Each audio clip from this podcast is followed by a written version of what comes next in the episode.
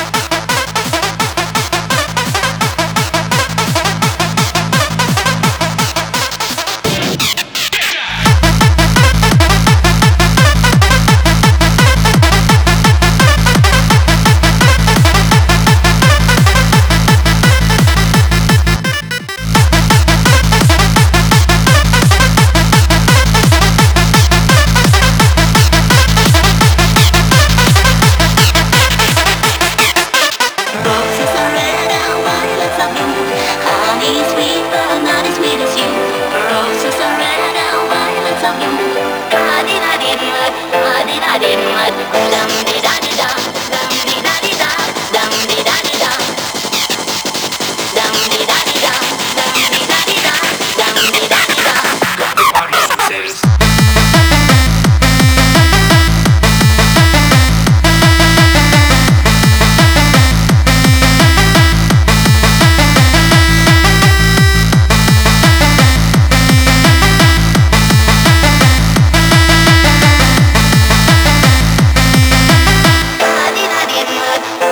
not in mud.